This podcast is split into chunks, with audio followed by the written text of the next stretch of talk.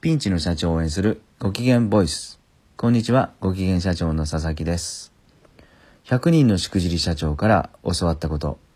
今日はこんなテーマでお話したいと思います。えー、僕もそもともとね、しくじり社長ではあるんですが、このピンチの社長を応援するっていう仕事を始めてから、まあそろそろ5年経ちます。えー、その中で僕が少しでも関与させてもらった社長がね、えー、ピンチを脱出した方とか、えー、そろそろ光が見えてきたぞっていう社長が100人ぐらいになりました。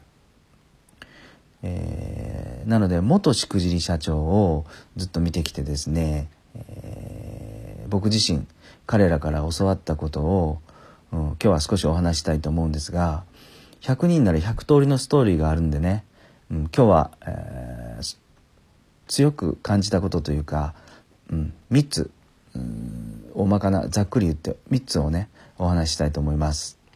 まず1つは徹底してね現金にこだわってますよね、うん、っていうのはまあ売掛金や手形決済を極度に嫌ってます。嫌うようになってました。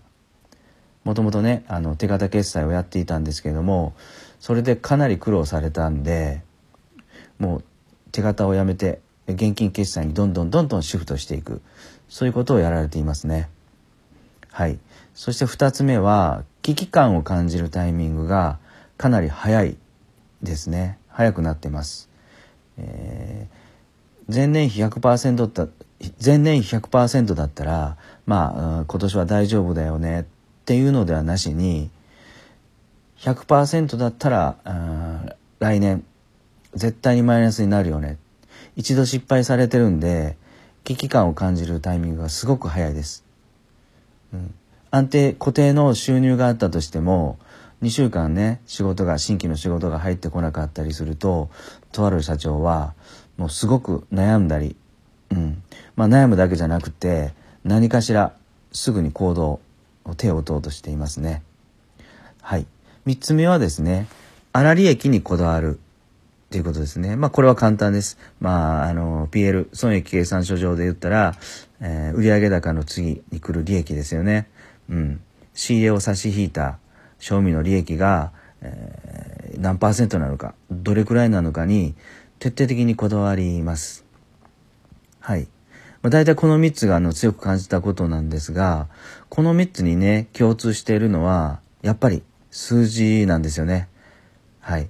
えー、一度失敗しているんで、えー、かなりめちゃくちゃ苦労されてやっぱり、えー、お金お金の入りとではすごく大事。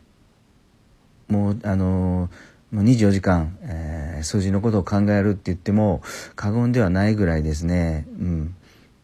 本当にここにコミットされてます。はい。100人のしくじり社長から教わったこと。今日はこんなテーマでお話ししました。